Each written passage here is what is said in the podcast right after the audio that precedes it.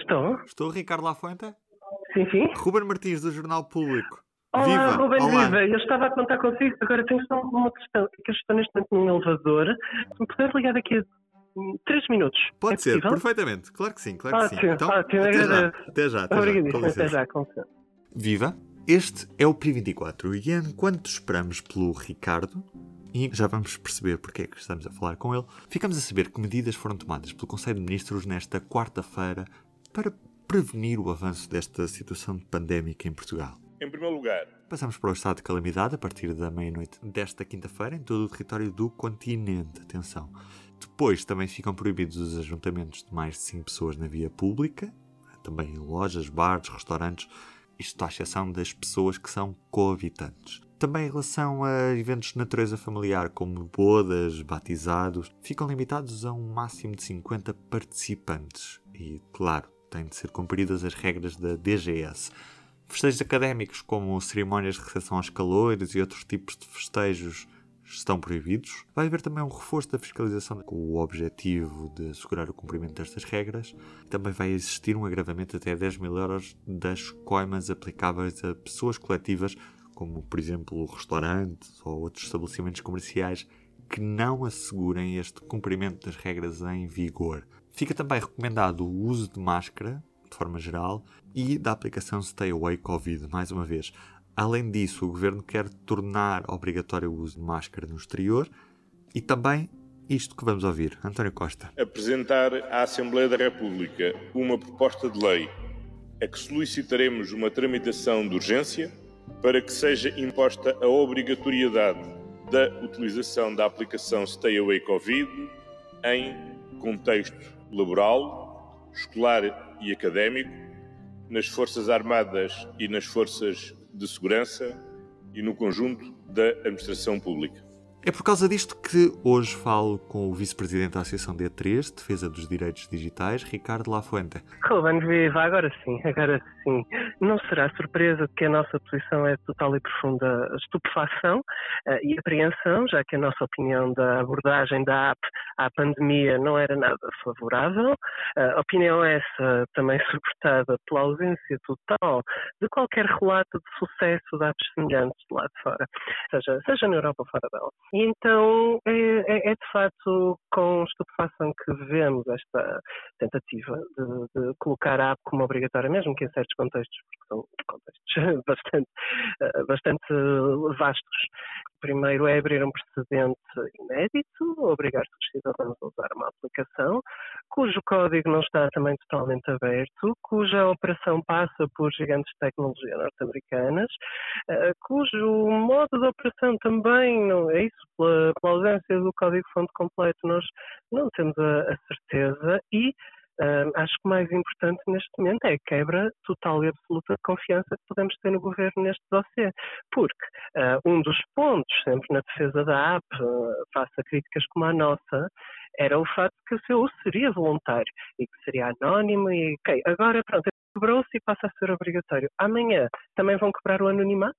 Como as pessoas já têm a app instalada, vai haver um update que de repente passa a transmitir? Ah, o, que é que vai, o que é que vai acontecer?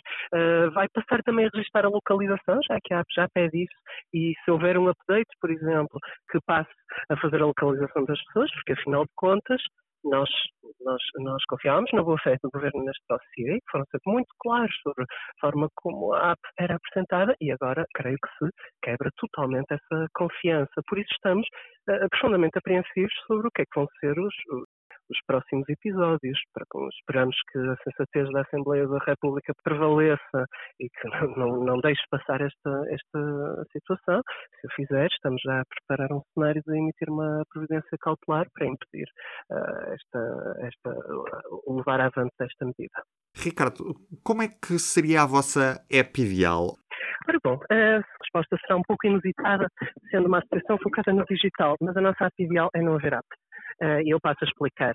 Um, a app sempre foi apresentada como uh, um complemento ao sistema de rastreio de contactos convencional, ou seja, pessoas a perguntar a pessoas, a verificar as ligações, quem é que esteve uh, com quem, a fazer o quê.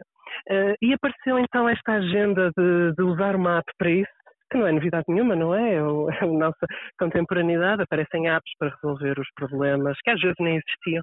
Um, e pronto, mas é, naturalmente é com uh, toda a abertura que, que se devem receber uh, novas possibilidades, especialmente numa situação de emergência. Qual é o problema? É que neste momento não existe qualquer suporte tecnológico para uma app semelhante funcionar sequer. Porque o Bluetooth que é a tecnologia usada para isto, não mete É feita uma aproximação, muitas vezes baseada em aleatoriedade.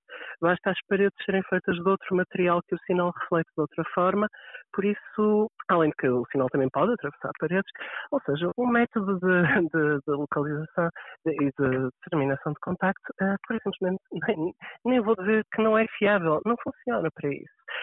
Eu acho que há aqui um, uma vontade que nós todos temos, uma fé em que pudéssemos arranjar uma solução tecnológica ou de outra ordem que nos pudesse uh, resolver esta questão. É difícil ter de lidar com o fato de termos ainda de ficar à espera vários meses, se não anos, uh, pelo fim disto. E claro que abraçamos a possibilidade de uma solução uh, que possa agilizar isto. Um, o problema é que achamos que o discurso de uma app, especialmente uma app que não é eficaz, não é efetiva, um, que vai trazer, vai trazer consequências bem negativas. E achamos que é o caso uh, mesmo em que temos de, de, ser, uh, de, ser, realistas, éramos antes desta conversa da app, não é? Uh, e que aceitávamos, pronto, a pandemia isto é um caso complicado. e, pronto, é uma corrente contemporânea tecnologista, no qual vemos perfeitamente o Inesc e, infelizmente, agora o Primeiro-Ministro, que diz, não, não, não, o, o, a engenharia vai dar a solução, dispensa todo e qualquer input externo de, de, não técnico eh, e diz simplesmente não, a app funciona e agora vemos o capítulo seguinte que é eh, a app funciona que toda a gente a tem de instalar. Continua a ter os problemas de sempre eh, e que lá fora também assistimos também registro que não há nenhum relato de sucesso efetivo do lado de fora.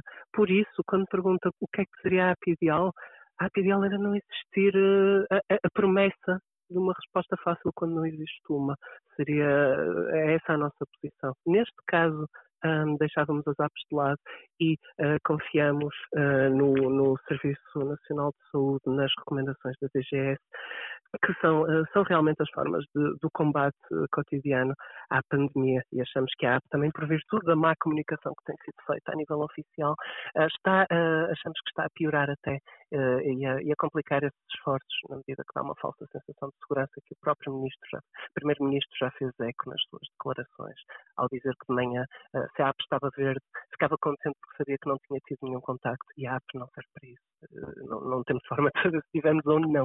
Sabemos que a app contactou com outra app, mas eh, esse género de, de, de informação enviesada está, eh, achamos que está a ter um efeito bastante negativo, que não é facilmente mensurável, mas não temos dúvida que não está a ser bom. Ricardo, muito obrigado. Um abraço, Ruben, até à próxima. E assim ficamos com a visão de quem defende os direitos digitais no dia em que Portugal ultrapassou os 2 mil casos diários. Foram no total 2.072 registrados nesta quarta-feira, mais 7 mortos. Eu sou Ruben Martins, estou de regresso amanhã. Até lá. O público fica no ouvido.